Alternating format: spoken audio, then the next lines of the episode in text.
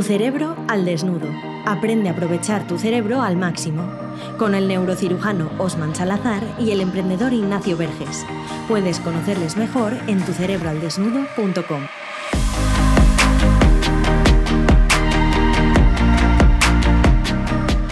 Bueno, pues bienvenidas y bienvenidos al podcast de Tu Cerebro al Desnudo. Veis que estamos aquí con un invitado porque es el primer episodio, bueno, tuvimos ya el de María, pero este es el primer episodio de invitado en el que venimos aquí a desnudar el cerebro de otra persona, en este caso de Irra Bravo, que nos viene ya, nos lo ha puesto fácil, nos viene ya medio desnudo para que lo tengamos más fácil.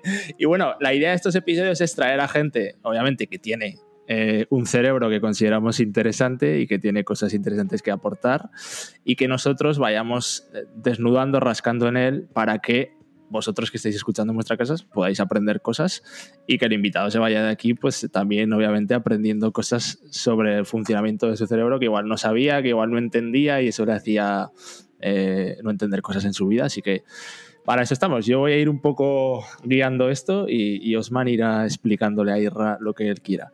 Así que, primera pregunta, Irra. Bueno, eh, te queríamos preguntar del 1 al 10, por ponerle una nota, eh, ¿tú cómo de fuerte te ves? O sea, si tú te adentras en tu cerebro, ¿cómo de fuerte te ves ahora mismo? Hostia, esa es una muy buena pregunta. Bueno, primero, gracias eh, a los dos, eh, eh, Nacho Otmar, por, por invitarme. de verdad que me apetece mucho esta, esta entrevista, hablar con vosotros, aprender con vosotros. voy a decir algo que va a quedar muy mal. Me veo como muy fuerte, tío, de cerebro. o sea, me veo, mm, hostias, mentalmente duro de pelotas. La verdad que sí. o sea, un 10. 10, sí, diría. A ver, a lo mejor un 10 es. Venga, un 10. Eso, eso, eso, eso. hay que mojarse. Es la sensación que tengo, sí, sí, de, sí, es la sensación real que tengo. La, realidad luego veríamos, pero la sensación, sin duda alguna, es de tener una gran fortaleza mental. Los palos ayudan mucho, ¿eh? Eh, a volverte fuerte mentalmente, por lo menos yo trato Hay que remorrascar, ¿no? Entender cómo has llegado, porque claro, eh, todo, como dices, todo viene por algo y vamos a ir rascando a ver esos palos que te han hecho llevar hasta aquí, porque hay gente que igual dice, joder, ir un 10, macho, pues yo, yo me veo en un, en un 3. bueno, pues que entienda la gente cómo se llega hasta ahí, que no, obviamente todo es así. Osman, ¿tú qué tienes que decir? obviamente si él se ve con un 10, como la narrativa que nos contamos a nosotros mismos es la que manda, eh, es así, ¿no? Está, está en un 10. Bueno, claro, la confianza tiene dos componentes. La primera es la percepción de que, cómo estamos, y este es un 10. Y luego, ¿en dónde vamos, en qué contexto vamos a aplicar ese 10? ¿no? Te pongo un ejemplo. Eh, en un contexto en el que estás muy familiarizado y te sientes muy fuerte, pues ese 10 va a tope, ¿no? Luego habrá que ver, quizá en un entorno que se te dificulte un poco más, a ver si ese 10 se mantiene, ¿no? Pero evidentemente, eh, cuando hay un entorno difícil, el tener la sensación de que mi cerebro es de 10 me va a hacer aguantar más y puede ser quien lo mantenga. Eso es importante. Ese 50% que es la percepción que yo tengo es fundamental. Así que, muy bien, Empezamos, empezamos fuerte. Oye, qué interesante esto que dices. Es verdad de que a lo mejor en otras circunstancias habría que ver cómo reacciona uno y si sigue teniendo esa percepción. Me parece interesantísimo. Desde luego, según lo estabas diciendo, estaba pensando, efectivamente, a ver en qué situaciones podría pensar así. Eh, bueno, si ya sabía yo que me iba a entretener aquí, ya vamos a que sí. Estoy aprendiendo.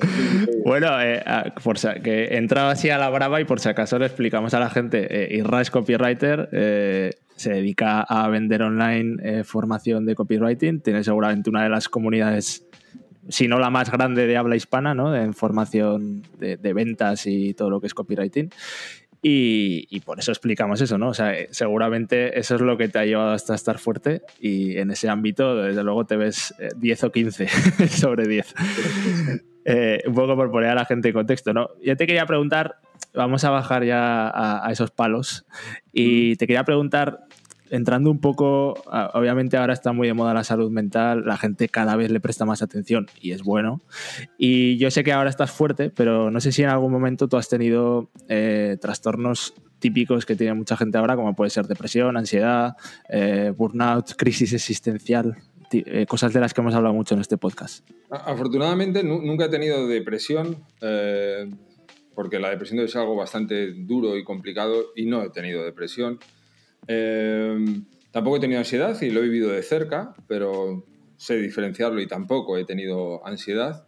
Lo que sí he tenido eh, hasta los nueve años y luego, eh, poco antes de montar mi negocio, es eh, una crisis realmente, más que una depresión o una o una, mm, como decía, o ataques de ansiedad o cosas de estas, sí que una percepción de mí mismo muy inferior, ¿no? Muy de, fracaso, de, de, qué, de qué pinto, de, vaya una vida desperdiciada y todas esas cosas. Eso sí lo he vivido y sí lo he sentido y, de adulto. Durante poco tiempo, pero de manera muy intensa. ¿Sabes? Eh, viví siempre eh, con una gran confianza, es cierto. Eh, tuve suerte en el sentido, la educación a lo mejor que recibí, las circunstancias eh, que me rodearon. Crecí siendo una persona bastante segura, muy optimista, eh, con, sin tener miedo a las cosas y tal. Eh, y eso se, se, derrumbó un día, y además en muy poco tiempo y de forma muy intensa. ¿no? Y, y nada, eh, por eso no sé si alguien nos está escuchando que está pasando por alguna cosa de estas, eh, pues oye, poder decirle de que esa percepción que ahora puedo tener eh, no ha sido siempre así, ha habido momentos en los que se han sido complicados, pero no puedo decir ni mucho menos que haya padecido una depresión, ataques de ansiedad, cosas de estas. Eso la verdad es que no. Pero vamos, sentirme una basura, sí. Bueno, pues mira, qué bien que empiezas por allí porque honestamente, contrario a lo que se pudiera pensar, la línea basal precisamente es esa, por ahí es donde empezamos. Evidentemente todos tenemos una confianza, todos tenemos una sensación de que podemos, de que sabemos, pero lo que está por debajo de, esa sensación es, esa, es eso que has dicho, ¿no? Esa sensación de sentirnos que no somos suficientes, lo que tú has descrito como sentirnos una basura, eso lo hemos sentido todos. Y el que diga que no, miente. Y cuando llegas a esa base, perfecto, eso te pone en contacto con tu humanidad y dice, ahora jugamos, ¿vale? Porque cuando no se ha tenido en contacto con esa sensación, puede ser de que la sensación de confianza que ahora nos has descrito es que ya conoces, ya has estado literalmente, ¿no? Hurgando en la basura existencial, ¿no? Sabes lo que significa estar allí y puedes comparar. Por lo tanto, es una seguridad más fuerte, no es tan frágil como la del inicio, ¿no? Y es necesario en algún momento pasar por ese punto. Hombre, es mejor más temprano que tarde, claro está. Así que, mira, mira, mira, que bien. luego, em, quiero decir, eh, todos los eh, momentos de, mi vida, eh, no sé, muchos malos trabajos y tal, ahí no estaba mal, ni mucho menos. Yo tenía una gran percepción de mí mismo a pesar de ese tipo de, de trabajos y tal. Estaba contento, estaba bien.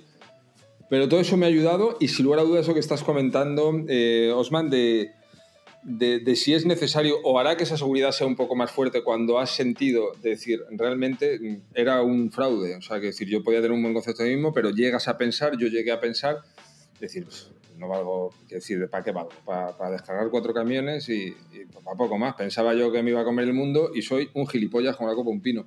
Esa sensación, vivirla y sentirla de verdad cruda, hace que luego eh, disfrutes más la sensación de ir construyendo una cierta seguridad, una cierta fortaleza mental en torno al concepto que tienes de ti mismo. Así que estoy totalmente de acuerdo de que creo que es muy bueno y positivo eh, alguna vez eh, bajar, a bajar abajo, ¿no? ¿Y hay algún evento que recuerdas especialmente, uno que digas esto? Todos, no necesariamente tiene que haber un clic, pero algún evento que tú digas, mira, las cosas a partir de este evento en cuestión sí cambiaron. Que tú recuerdas, si te viene a la memoria de forma espontáneo? Eh, bueno, como una serie de pequeñas cosas, no hubo nada en concreto, pero sí que fue cuando empecé cada vez más a escribir. A mí siempre me gustó mucho escribir, soy disléxico, entonces tenía que escribir mucho para poner orden en mi cabeza, para entender cosas. Y cuando lo empecé a hacer y vi que había una respuesta eh, de modo, a modo profesional, de gente queriéndome contratar, etcétera, etcétera, fueron como pequeños hitos que poco a poco dije, cuidado, que otros lo descubren a los 12 años, yo he tardado mucho más, pero que tengo una habilidad que todos tenemos una habilidad y que la ha descubierto. Esto es la hostia. O sea, esto le hace una persona hiperpoderosa. ¿sabes? Porque todas las personas eh, tenemos algo. Y, la pena creo que es que muchas personas no lo descubren. Para mí ha sido una suerte increíble poder descubrir algo que nunca pensé que pudiera monetizar, como eran mis ganas de escribir para poner orden en mi cabeza. Entonces, en ese momento, cuando empiezo a ver que las reacciones son... La, es como si te empezaras a sentir útil con tu habilidad, que es un gran subidón, porque cuando tú trabajas en otra cosa que está bien y te gusta, pues tú te puedes sentir útil, te puedes sentir realizado y es fantástico. Pero cuando sientes que esa habilidad que tanto te gusta y que tanto te ayuda a nivel interno es además algo con lo que estás ayudando a gente, entonces se junta hay un nivel de percepción de uno mismo mucho más alto. A ver, eh, esto hay mucha gente que lo confunde con arrogancia. Yo no quiero ir de humilde ni muchísimo menos y no soy el más indicado, pero sí que es importante que quererse uno mismo, no creerse más que los demás. O sea, yo eh, voy a los sitios deseando aprender y deseando encontrarme gente más inteligente que yo. Esa actitud la tengo siempre en la vida y, me ayuda mucho, pero queriéndome, macho.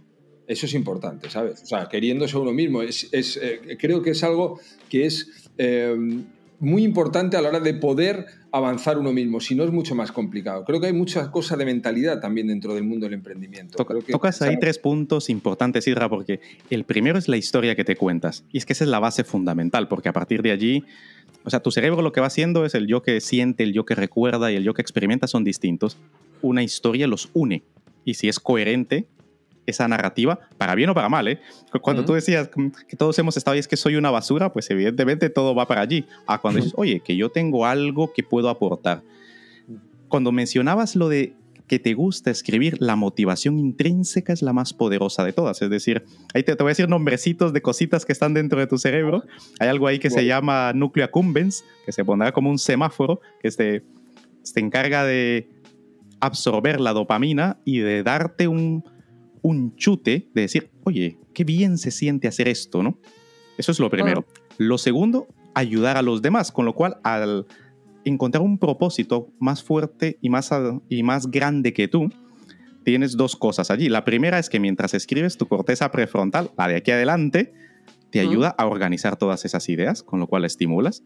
El símbolo anterior es la que te enseña a relacionarte con los demás y cuando unes estos tres, esto te da esa sensación de decir, perfecto, estoy haciendo lo que quiero hacer, esto que estoy haciendo es útil y sirve, y luego si esto viene acompañado con em, vender y que la gente lo compre, es decir, la validación externa por excelencia, que es que alguien compre lo que tú haces, pues comprenderás que tu circuito de recompensa te estaba premiando constantemente. O sea que has hecho un poco de ingeniería cognitiva ahí con lo que has contado, ¿eh? pues está bien. oye, te lanzo una pregunta muy interesante. Em, interesante para mí, vamos, quiero decir. Por supuesto, y para eso estamos aquí. Me interesa, mucho. Eh, eh, ¿Puede crearse una especie, ya no de adicción eh, como tal a, ganar dinero, no hablo de nada de esto en concreto, puede crearse una adicción? Has dicho, has metido la palabra dopamina y tal. Es que yo, por ejemplo, a mí me encanta vender. O sea, pero me, me chifla y creo que disfruto más del hecho de que me compren que de la recompensa económica que viene después. o sea, es el hecho de vender. O sea, ¿eso tiene sentido? No se me ha ido sí. la No, no, no, se te ha ido en lo absoluto. De hecho, de hecho, por ejemplo, cuando dicen adicción a ganar, claro, por supuesto que o sea, imagínate que tú vas a, te pongo un ejemplo de adicción a, ganar, ¿no? Vamos, Tú vas a correr los 100 metros planos, pero con un niño de 3 años. Y vas a ganar siempre. Y vas a decir, pero, pero no sentirás nada de dopamina, por supuesto, ¿no? Ahora el saber de que te estás enfrentando a gente que puede, a lo mejor más que tú y ganas, es decir, el proceso es lo que hace que te vengas arriba. Lo que dices tú de la adicción a vender, lo que sucede es cuando tú vendes, todos vendemos. Es decir, el vivir es vender, el vender es vivir. y tú cuando convences a otro ser humano de una idea, ahí ya se la has vendido independientemente de que la compre, como tú dices, más allá de la ganancia económica, el que has otro ser humano que tiene una cosmovisión diferente a la tuya, un cerebro cableado diferente al tuyo, y le has logrado transmitirle lo que piensas y que se alineen esas dos formas de ver una misma pieza de información, hace que tu circuito de la dopamina, vamos, se ponga a tope. Y hombre, el cerebro es social. Y cuando vendes es ese rush que da increíble. Como decía Jordan Belfort en la película de Wall Street, ¿no? Ah, este es, que dice, véndeme este boli. Es por eso. Lo que te, a ti lo que te encanta es que otro ser humano, tú ah. estás convencido de que funciona lo que haces, por supuesto, pero que convences a otra persona que también funciona y que le puede funcionar a él o a ella, que realmente ayudas a otra persona con lo que haces. Eso no tiene precio. Efectivamente, es que realmente es, eh, sí, sí, eh, tiene mucho, mucho sentido lo que dices. Es, eh, es, una satisfacción que va mucho más, es como un placer casi físico. Por supuesto, las, las áreas del cerebro que se estimulan cuando tú tienes un placer psicológico son las mismas que el físico. Anda, Lo mismo que para el dolor, cuando sientes el rechazo psicológico o social, te duele como si tuvieras un daño físico, porque el área de interpretación del dolor es la misma. O sea que esto no es un bulo ni nueva era, ni mucho menos. Es una realidad. Las áreas cerebrales involucradas en el placer y en el dolor son las mismas independientemente que sea real o ficticio, físico, psicológico o social. Ojo, ¿eh? Qué, qué, qué, qué, interesante. Oye, y ahora una, una, pregunta que está seguro que es de pago, ¿sabes? Pero yo te la hago. cuando uno, ahora dejamos de grabar el podcast un momento luego... cuando uno está en un punto en el que me habéis empezado la entrevista y oye, ¿en qué punto te encuentras? Y yo, sinceramente, en un 10. ¿Qué se puede hacer o qué se debe hacer para mantenerte en ese punto? Si es que hay algo que se pueda hacer eh, ¿qué, errores tenemos que, evitar? No sé si hay algo que, como profesional puedas decir, mantenerse en este punto está bien, eh, cuidado con caídas abruptas, eh, cómo evitarlas. No sé si estás entendiendo un poco la pregunta. Sí, sí, la entiendo perfectamente. ¿Cómo poder mantener un estado de fortaleza mental? Yo, yo, ahora lo llevo de hace mucho tiempo. no quisiera que la relajación me jugar una mala pasada. Entonces, a lo mejor hay algo que, yo mentalmente, incluso físicamente, algún tipo de preparación que pueda hacer para que esto eh, se convierta en, una herramienta mía eh, que, pueda manejar a mi antojo. Alguna, no sé si me he liado mucho. no, no, no, para nada. Hay muchas opciones que tienes, pero normalmente yo te, te diría que te manejes en cuatro entornos para poner literalmente tu cerebro a tope, porque cuando llegas al, al, punto en donde estás, todos llegamos a una sensación subjetiva de decir, oye, que ahora esto está bien, ¿eh? ahora de aquí hacia dónde, ¿no? ¿Hacia dónde vamos? Entonces, para mantener a tu cerebro motivado, cuatro caminos. El primero es el de la maestría, es el que tú te vuelvas enfermo de mejorar cada vez en lo que ya te gusta hacer. En cada ese, ese, le tengo, ese le tengo. Exacto. Pones cada, pones cada vez atención más en el detalle, cada vez más fino y dices, la newsletter de ayer está peor que la de hoy y la de mañana estará mejor. Así, ¿no? Así, así vas. Esa es la primera. La segunda es la de transmitir lo que sabes, de enseñar. O sea, elegir a alguien, ya, ya, no solo transmitirlo como lo haces a grandes masas, sino que un pupilo o pupila o unos pupilos o pupilas en las que tú ya tienes que transmitir lo que sabes, eso es distinto. Enseñar a otro a que lo haga como tú lo haces requiere otras habilidades completamente distintas y ayuda a que tú detectes aquellas cosas en las que aún puede ser mejor, porque a la hora que se lo transmites a otra persona, detectas los fallos en ti mismo y eso gusta ah. mucho. Esa también la tiene, también. La tercera es el liderazgo y esta es lo que tú haces o transmites en lugar de convertirlo, ahora mismo está en la parte práctica, llevarlo a la práctica filosófica como un concepto, como una idea y ah. extrapolar esa idea a otros entornos en los que estén cerca del que ahora haces, pero no sean exactamente el mismo. Por ejemplo, como cuando escribiste tu libro, ¿no? que justamente esto ya no es lo mismo. Ponerlo todo en un libro, como tú habrás experimentado, no es lo mismo que escribir una newsletter, ¿no? Eso es, eso es. Y la, y la cuarta es la colaboración. Es donde tú te juntas con otros titanes como tú, en la que ya no eres tú el líder, sino que tienes que jugar en equipo y ante un concepto y una idea aún más grande de la que ahora tienes.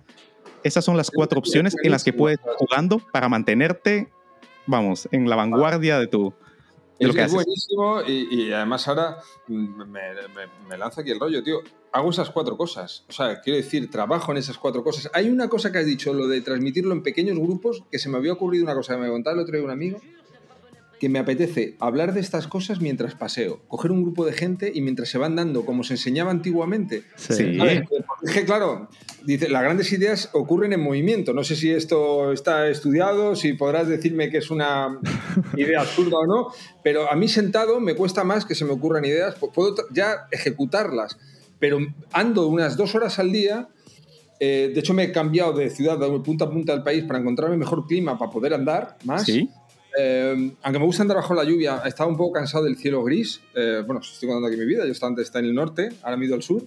Y estaba pensando en la idea de, de, como la mayoría de las ideas se me ocurren andando, si sería buena idea transmitir estos conocimientos mientras se pasea. Algún, no sé. Por supuesto, de hecho, mira, hay muchas, hay muchas personas que ves que en TikTok se graban y hacen un mensaje mientras caminan, ¿no?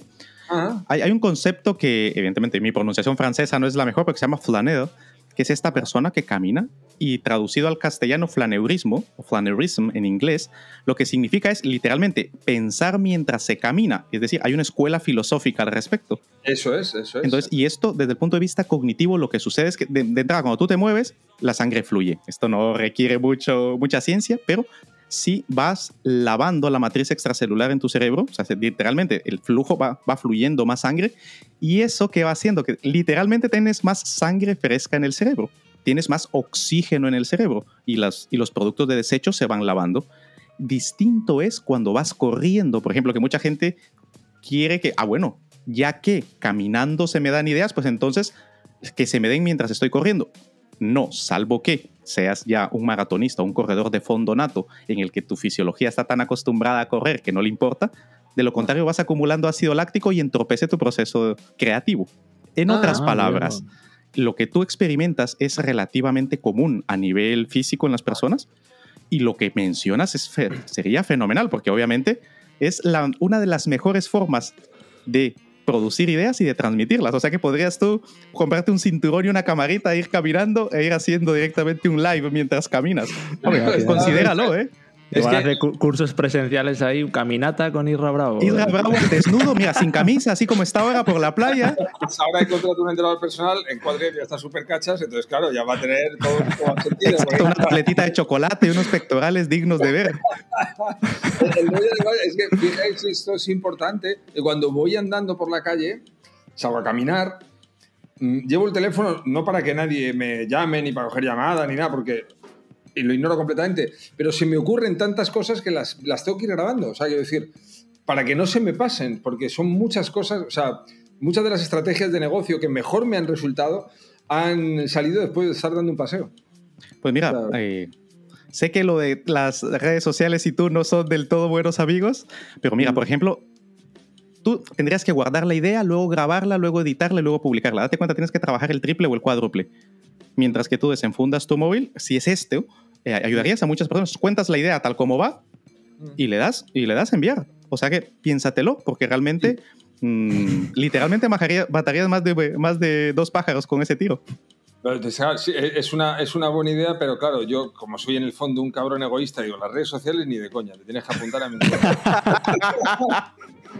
Pues envíala a tu lista de correo desde allí. paso, de- paso de crear el negocio para Instagram o para Twitter, prefiero... Bueno, pues Pero- envíaselo a tu lista de correo directamente desde allí. A la, a la- a la membresía. la idea. membresía. Puede ser una idea también eso, sí. Piénsalo, piénsalo, piénsalo. Bueno, de aquí a, a ver, a ver si sale de aquí alguna. bueno, estamos hablando. Bueno, no sé si quieres preguntar algo más de esto, pero si no. No, no, o sea, me parece interesantísimo, lo estoy disfrutando un montón y es la, además la primera vez que hago una entrevista y mira que llevo unas cuantas en donde eh, estoy preguntando casi yo más o qué decir... eh, es que esa es la idea. No, claro, es la- estamos desnudando el cerebro de Isra Bravo, no, no el nuestro. Así que el que tiene que preguntar eres tú. Me gusto que la gente se tape los ojos. Madre mía, lo que está. Pero es que es muy interesante, es muy interesante todo esto y, y el resorte que supone lo que hablábamos antes de sentir que has eh, fracasado, que, que- que las cosas no están saliendo bien. Y oye, el- el- la fuerza que te puede dar eso, ¿no? Todo, todo va sumando. Yo ahora me di cuenta, muchos de los trabajos basura que tuve me han hecho una persona mucho más fuerte eh, de la edad adulta porque, porque he entendido, claro, mi capacidad de resistencia es mucho más grande. Yo veo a mucha gente que enseguida se ahoga en vasos de agua, ¿no? Y no sé si Claro. esto tendrá mucho que ver con esto, pero yo estoy convencido de que algo tiene que ver. Claro, yo cuando estaba trabajando 10 horas al día, todos los días de la semana, pegando golpes a un tubo de, de escape en un desguace, la idea de trabajar ahora desde casa y que tarde un poco en salir las cosas me parece un chiste. Y Claro. la gente que me dice, oye, una semana mandando email y, y casi le falta decir, y no me he hecho rico. Digo, joder, ¿sabes? Y lo que te queda. Claro, o sea, que decir, anda que no hay que camino, vete aprendiendo por el camino. Y sobre todo hay una cosa que me gusta mucho, que es la idea de estar en el camino. Hay mucha gente cuando habla conmigo, ahora como he, alcanzado una, cierta notoriedad y tal, dentro del nicho y tal, estas cosas, como si hubiera alcanzado una especie de meta y la sensación en la que vivo constantemente es que estoy empezando. Siempre vivo la sensación de estar empezando, de estar empezando el camino, de estar empezando el camino. Y es hiper enriquecedor. Lo cuento para que si alguien nos está escuchando que esté en estas circunstancias o que tenga la suerte de poder vivir un éxito profesional pronto, que ojalá sea así, eh, creo que lo mejor que hay es tomarlo como que estás empezando, que estás en el camino. Eh, es, es un enfoque psicológico que a mí me viene increíblemente bien para disfrutarlo. O sea, no soportaría llegar a la meta, no quiero llegar a la meta. Yo hasta que me muera voy a seguir trabajando. Pero tienes meta. O sea, tienes, tienes ahí una meta puesta. Sí, bueno, fíjate qué meta tendré puesta, que tengo más de 200 y pico email y van subiendo poco a poco para cuando me muera que salten un email diario. O sea, es decir, yo quiero seguir trabajando incluso después de muerto. No tengo ninguna meta, solo divertirme y aprender. Esa es la única meta. He llegado, a- he llegado a la conclusión de que en esto mío, igual que entiendo que, que en la mayoría de las cosas que se puede dedicar una persona, en esto que estáis ahora vosotros, todavía con más motivo seguro, que, que, uno no para de aprender, que puede parecer un tópico, pero es cierto, es que no paras de aprender. A más aprendes, más dices, joder, qué poca idea tengo. Entonces, claro, eso lo hace fascinante, o sea, eso lo que lo convierte es, es en algo maravilloso. O sea, fíjate qué horror pensar que yo hubiera alcanzado ya todo lo que tengo que saber. Me, me angustia solo la idea de, de pensar algo así. Momento de dar una pausa a tu cerebro para aprender mejor. Por supuesto, esto, esto guarda mucha relación por esta comparativa entre la mentalidad fija y la mentalidad de crecimiento. ¿no? Entonces, esto lo dijo una, una, neurocientífica que se llama Carol Dweck, que a los niños, cuando le dice, ah, mira, eres muy listo, genéticamente eres muy inteligente, es lo peor que le has hecho, porque entonces cuando no puedas resolver un problema, entonces pensar, ah, es que ya nací mal, ya no doy más, ¿no? Otra uh -huh. cosa es la mentalidad de crecimiento, que es lo que mencionas. Es si me esfuerzo y lo logro, oye, mira qué bien, pero es que si me esfuerzo más, logro más. Y me queda por saber esto y esto, que lo que apasione no sea alcanzar el objetivo, sino que lo que apasione sea el camino hacia él. Es, es. es un tópico que se ha hecho ya cliché, sin embargo, el mecanismo cognitivo al que hace referencia es a la motivación intrínseca que te mencionaba antes. O sea, tu cerebro prácticamente tiene una capacidad de generar motivación para mantenerte a tope hasta que la música pare de sonar. Lo que pasa uh -huh. es que no, no alineamos nuestra vida con ese mecanismo biológico que está ahí precisamente para eso. Así que simplemente alinearse con el orden de la naturaleza. Pues eh, al, al, hilo de esto, eh, Osman, una pregunta, a ver si... Eh, es que esto hay gente, no se ha dado cuenta de veces que te encuentras con un tipo o una tipa que tiene 70 años y sí. tiene muchísima pasión por hacer cosas. Hay gente que está pagada mucho antes, mmm, con desinterés, mm. Eh, practicar solo refunfuñar, todo negatividad, todo pesimismo, el mundo que se acaba, que no sé qué, no sé cuántos y tal. Y te encuentras de vez en cuando, no es lo más habitual, pero pasa, con gente de 70 años que dice, joder, pues he invertido 20.000 euros en esta empresa que están sacando unos chavales que son la hostia. Pues voy a montar este proyecto de no sé qué, pues esto y tal. Oye, de alguna manera, porque yo admiro a esas personas y aspiro realmente a vivir la vida así, con esas ganas de hacer cosas, porque lo mayoritario es estar amargado, protestando, diciendo que todo lo que viene es una mierda, que todo lo pasado fue mejor, y de vez en cuando te juntas con alguien, el otro día estuve con un tío de 72 años que me habla del portafolio de empresas en el que está invirtiendo y le veías que le apasionaba su día a día. Y, y, y, joder, digo, tiene un mérito, con 72 años, que este tiene toda la carrera hecha, en el sentido de que era un sí. tío más pasta, quiero decir que tal, y le apasionaba descubrir cosas, conocer gente, nuevas cosas y tal. ¿Algo que podamos hacer, eh, que podamos poner en nuestra parte? ¿O es algo, esta es la gran duda, o es algo genético, que uno nace así como optimista y con ganas de descubrir, o, o, o podemos trabajarlo? Se puede trabajar. A ver, el optimismo, el optimismo, el entusiasmo y la, la predisposición genética a ser más alegre o menos alegre está se ronda en torno al 50%, pero es una predisposición, no quiere decir para nada que estés condenado a ser triste o a estar feliz toda la vida. Hay un concepto japonés, seguramente lo habrás escuchado, que se llama Ikigai. ¿Te suena? Sí, me suena, me suena pues, mucho. Pues mira, eh, hace referencia realmente a, a, lo que dirían los americanos, que siempre queda bien, lo que te hace que te duermas con ilusión por las noches y que te despiertes con ganas por la mañana. ¿no? Uh -huh. Y hace referencia a cuatro conceptos. Lo que amas de verdad, aquello que, que te apasiona, por una parte por otro oh. lado, lo que puedes hacer, lo que se te da bien. Por otro lado, lo que el mundo necesita. Y luego, por lo que te pueden pagar, por lo que puedes vivir. Cuando juntas esos cuatro, es decir, tu pasión, tu misión, tu vocación y tu profesión, encuentras ese punto de balance en donde lo, el concepto de Ikigai o esto de hemos venido a jugar, que es una frase de lo más coloquial, lo que hace referencia es, mira, ve el mundo como es y hazlo un juego al hacerlo un juego, ¿a qué se refiere? El concepto de gamificación que tanto, que tanto ruido hace. Eso significa, utiliza tu cerebro reptil y mamífero para que le ayude a tu cerebro humano a alcanzar lo que quiere, porque es muchísimo más grande y te va a mantener a tope. La motivación, el círculo de la motivación es predominantemente mamífero. Entonces, el circuito de la dopamina que tanto hemos hablado está allí para que hacerte conseguir cosas que te motive a conseguir algo. Se activa con el sexo, se activa con el juego, se activa con los objetivos, se activa con el hambre, se activa con todo aquello que te mantiene vivo. Si ese mismo circuito lo activas con un objetivo que involucre estas cuatro áreas de tu vida, pues lo tienes ya montado para estar siempre buscando y buscando y buscando cosas. Bueno, Nacho, oye, es, es, es impagable este conocimiento, me parece fabuloso. Gracias. Sí, Claro, y para eso igual es bueno no tener metas, lo que decía antes, ¿no? Porque si tienes ya metas, cuando las alcanzas, esa me motivación se va a ir apagando. sistema. O sea, un sistema, eh, algo que, que hago- es como. Ahora, claro, me, me- me he propuesto eh, cuidarme mucho más a nivel físico también, mejor descanso, mejor alimentación, pesas, deporte, muchas cosas de estas. Y, y no me lo propongo con el objetivo de en verano tengo que estar. A mí me da igual cómo esté en verano, quiero decir. Yo para ligar tengo otras armas. Afortunadamente siempre he sido suficientemente feo como para tener que usar la cabeza. O sea, no, no depende de mi cuerpo. Estás- la tienes más entrenada.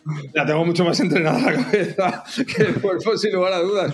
Lo quiero hacer no con un objetivo veraniego ni nada parecido, sino como un sistema.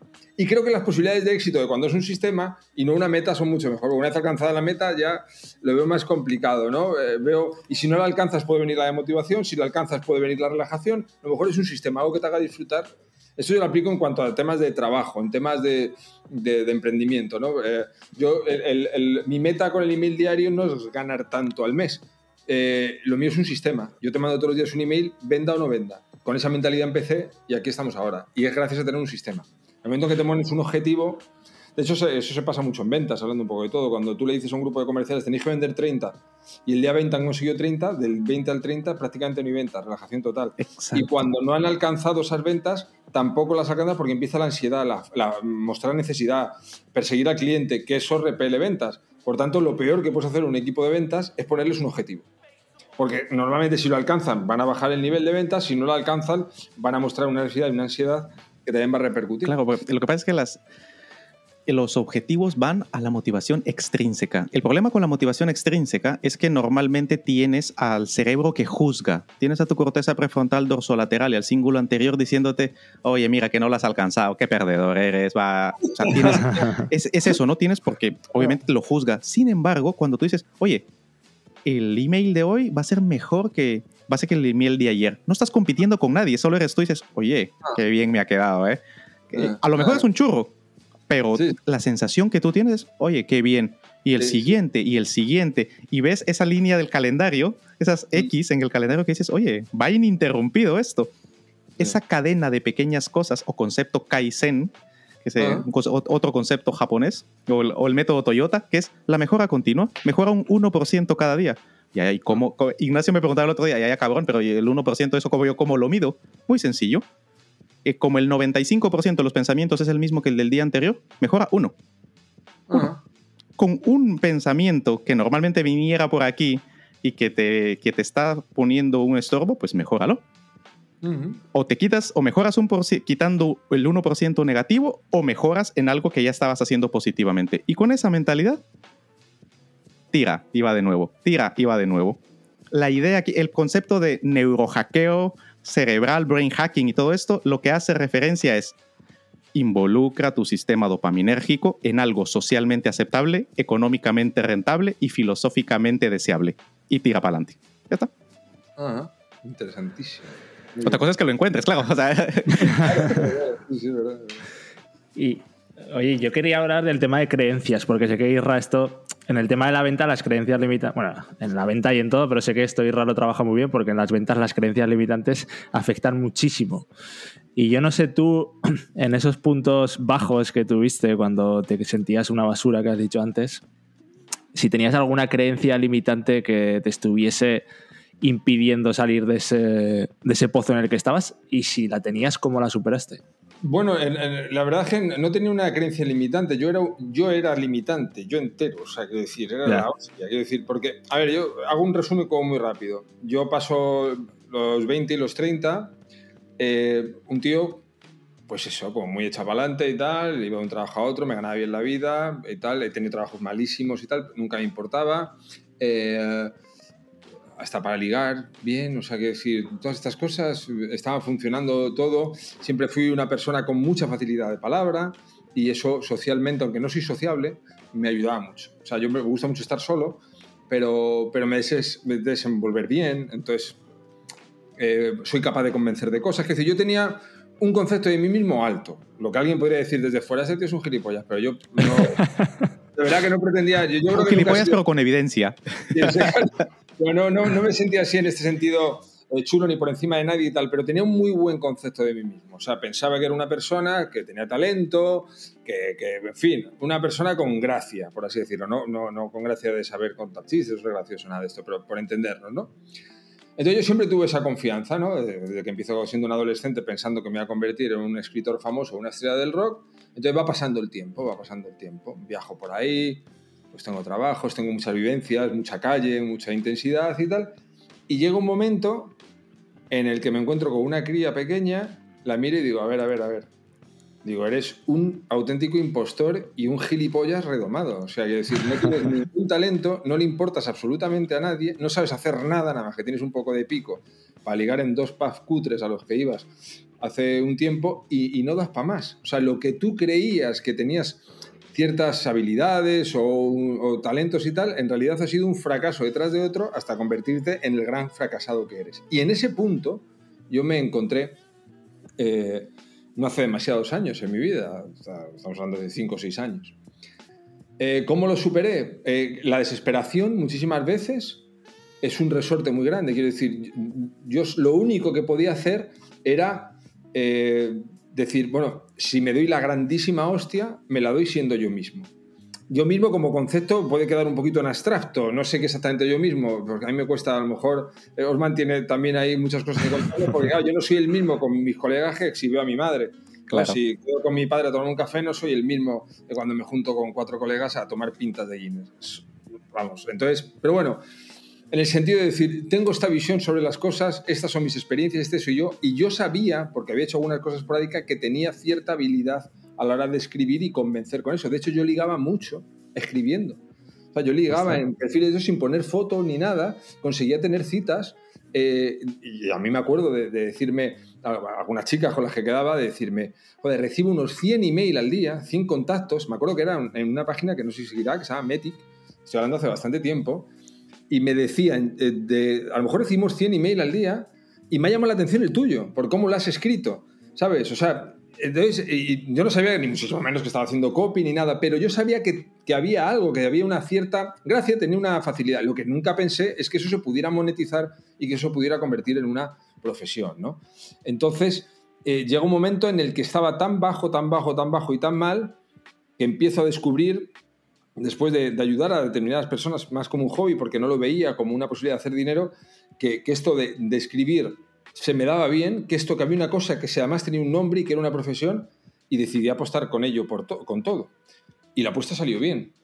Eh, también es verdad que tengo que decir, porque mucha gente, y yo le agradezco mucho, me dice, se te da muy bien y te digo, yo lo agradezco muchísimo y creo que es cierto, pero he trabajado y trabajo, vamos, pero para por es cuando arranco, he trabajado muchísimo. O sea, muchísimo. Y yo soy muy creyente de una frase de Stephen King que dice que el talento es como la sal de mesa, es algo muy común, y que lo diferencia cuando triunfas o te va bien, en las personas que tienen éxito o no, es la cantidad de trabajo que invierten. Entonces me dicen, a muy bien, sí, se me da muy bien, pero además trabajo todos los días. Me da muy bien, pero además... Por si acaso, por si acaso. por si acaso que la inspiración te encuentre trabajando, ¿no? Eso es, sí, sí. Aparte, yo me acuerdo que leí una cosa de Stephen King que decía, yo escribo 2.000 palabras diarias. Y pensé, sí, Stephen King, que es un genio, escribe 2.000 palabras diarias, yo que soy tonto perdido, tengo que escribir 4.000. Entonces, escribo 4.000 palabras diarias como mínimo, porque si este tío tan bueno tiene que escribir 2.000, yo tengo que escribir el doble. Y... Y entonces, bueno, pues fue así un poco como, como lo...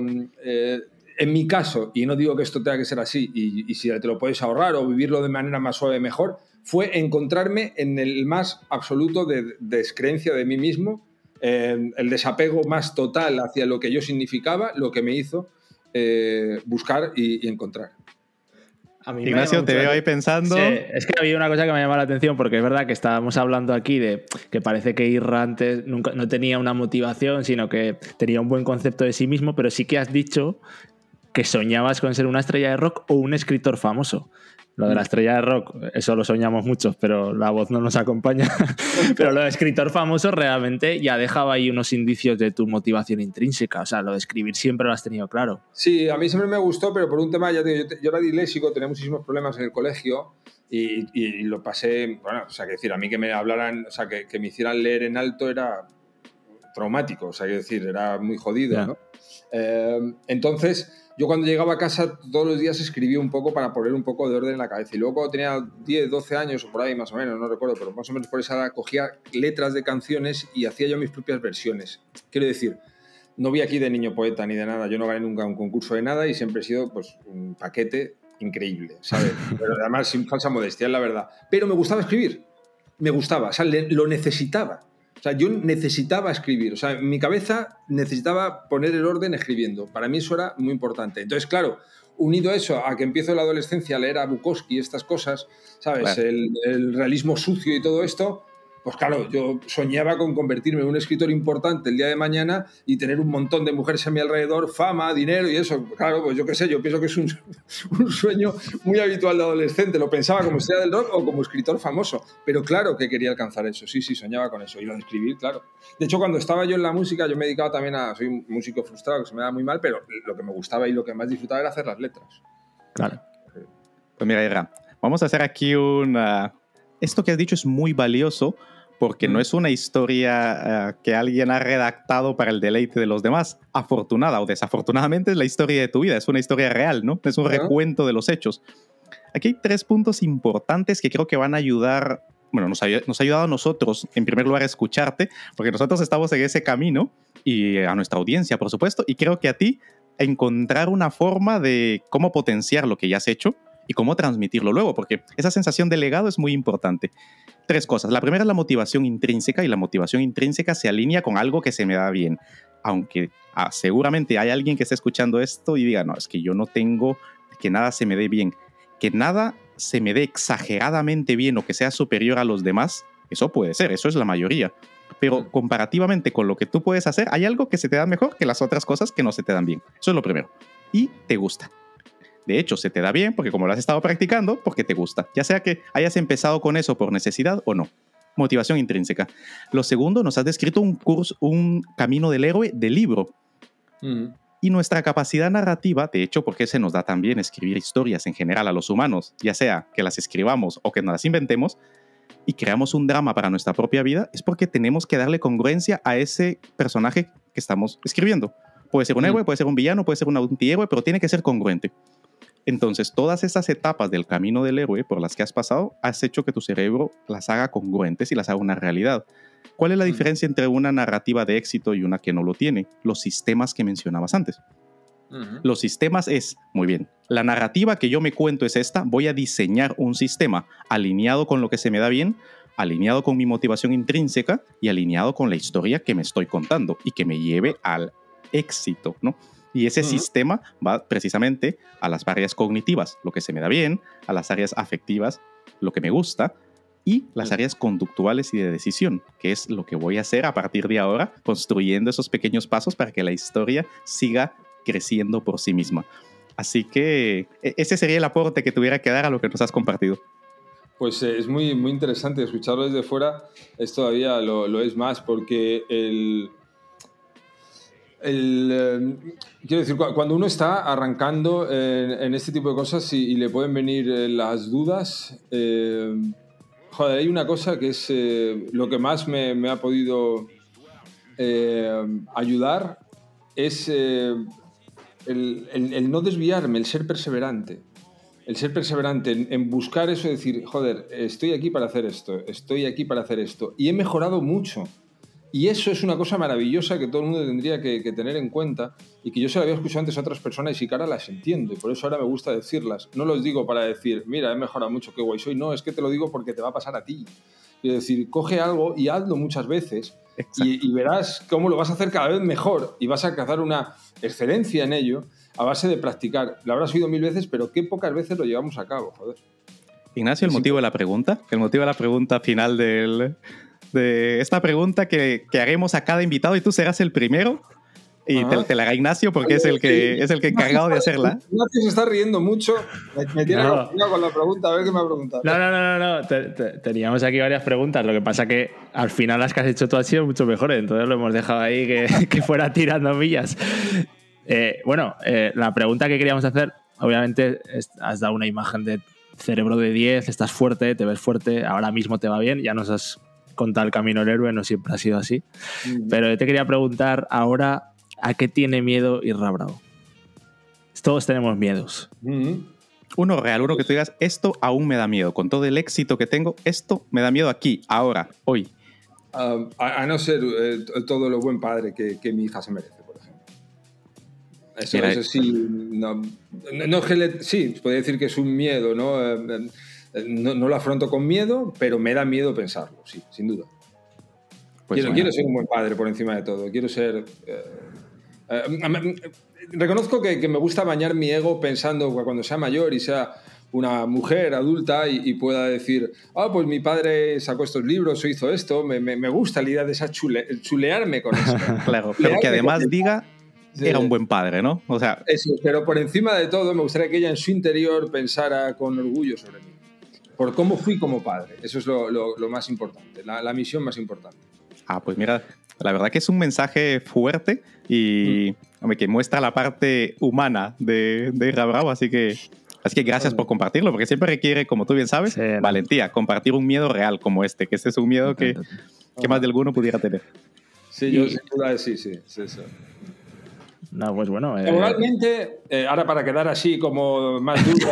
Eso, eso, eso. O sea, no vamos a botar aquí la imagen de, de macho no ibérico. vamos, a- no vamos a arruinar la imagen que me llevo construyendo dos años. Laboralmente ninguno. O sea, laboralmente ahora mismo tengo una sensación de quiero hacer un montón de cosas y las pienso hacer. Y, y tengo mucha ilusión por hacerlas y por seguir aprendiendo ¿no? y, y disfrutando de esto. Así que por acabar así con algo muy, muy arriba. Eso, Pero no, eso, no, eso. eh, no, eh, hablando en serio, que es cierto esto que estoy diciendo, eh, sí, eh, eh, ser un, un buen papá para mi hija es, eh, es, el, es un gran legado para mí ese.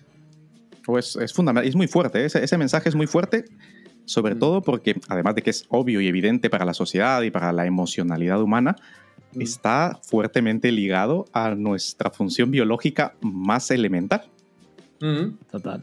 que es legar lo que hemos hecho, ¿no? O sea, perpetuar nuestra especie y no solo eso, sino que lo que pensamos, lo que creemos y cómo hacemos sentir a esas personas a las que damos paso. Así que está alineado con la naturaleza, el- ese miedo y ese objetivo. sí, siempre, siempre he sido un poco animal, ¿eh? soy muy básico.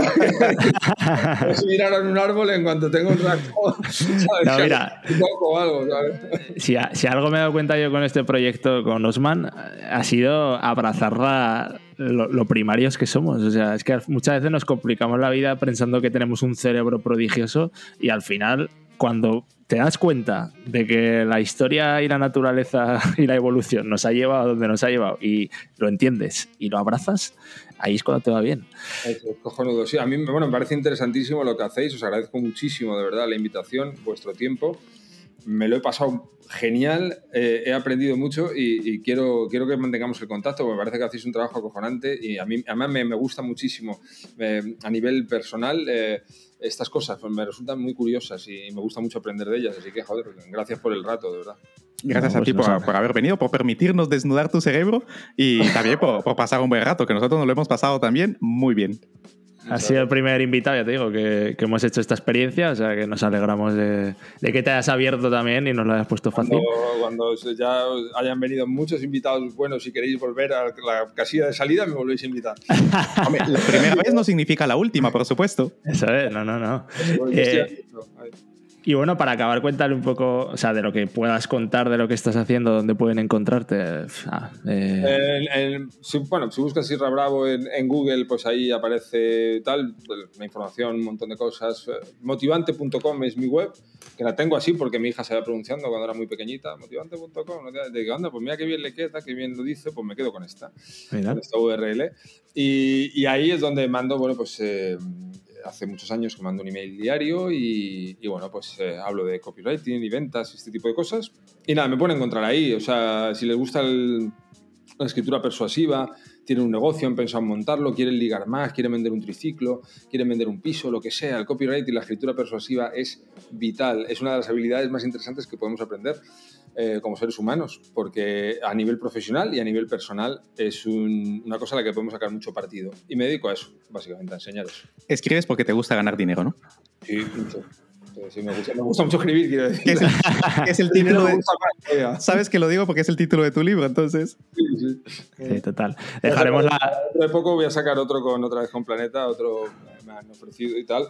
Y aparte de los cursos y todas estas cosas, me gusta sacar libros porque llegas a otros públicos. Yo desde hace mucho tiempo, cuando empecé con este proyecto, tenía la ilusión de llegar a un público que fuera mucho más allá del simple, eh, del nicho del marketing, que me parecía muy, Claro. muy aburrido. Quería sacarlo por ahí y, y la verdad es que me lo estoy pasando muy bien sacándolo por ahí.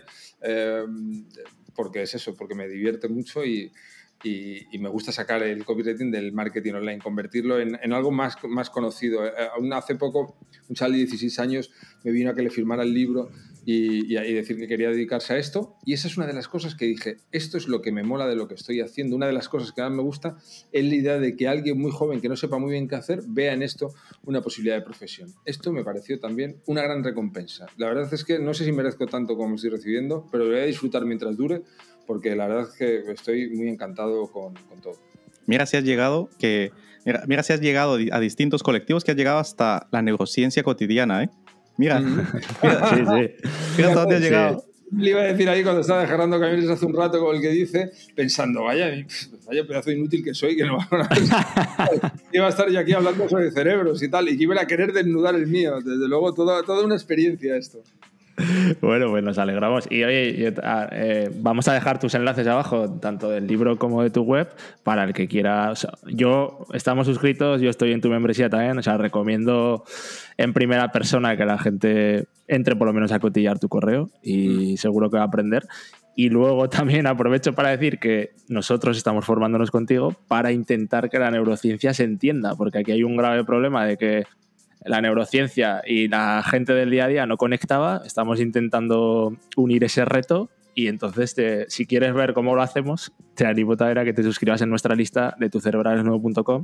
Nosotros tenemos ahí una lista en la que decimos que enviamos, es un email diario que lo hemos llamado como cerebrina diaria y decimos que te damos como tu dosis de cerebrina diaria para que cada día te lleves un concepto de neurociencia que te haga entender tu cerebro un poco mejor Ajá. te lo damos rápido contado con el arte de las historias y todo lo que vamos aprendiendo de ti también, ¿no? Qué guay. Y, y la idea es que cada día la gente se lleve algo y obviamente también les intentamos vender. El Eso, chute de copywriting que nos das a nosotros, nosotros te lo devolvemos para tu dopamina con uno de cerebrina. Pues, eh, pues eso, eso me, me parece acojonante lo que tenéis entre manos, de verdad que me parece interesantísimo. Y espero que, bueno, como estaremos en contacto además y, y vemos alguna vez podemos hacer alguna cosa para, para darle un poquito de difusión al, al proyecto. Humildemente, pues si puedo aportar algún pequeño grano de arena. Hombre, seguro que sí. Poder a- hablar de- del tema este con, con el único interés de que se conozca, evidentemente, no, no, no, no, no, no, no- no se trata de un negocio, sino se trata de un decir, oye, esto mola mucho conocerlo, ¿no? Simplemente eh, así es como he trabajado siempre, eh, con el desinterés de poder recomendar cosas que me parece que son súper interesantes y esta me lo parece.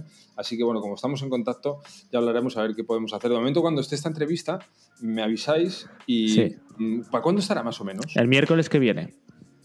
No decimos qué día es hoy, pero Exacto, Vale, sin, vale. sin revelar el, el día en que grabamos, el miércoles que viene. Miércoles que viene, vale, pues eh, vale, yo no voy a revelar entonces qué día voy, pero yo os lo digo luego a vosotros, que qué día le voy a dar un... que lo vean y aparte que es que hay un montón de gente en mi membresía y en mi lista Sí, haciendo verme los hombros, quiero decir, que lo hago por ellos, para que me vean. Por supuesto. Además, se nota que tienes personal trainer, ¿no? ¿Eh?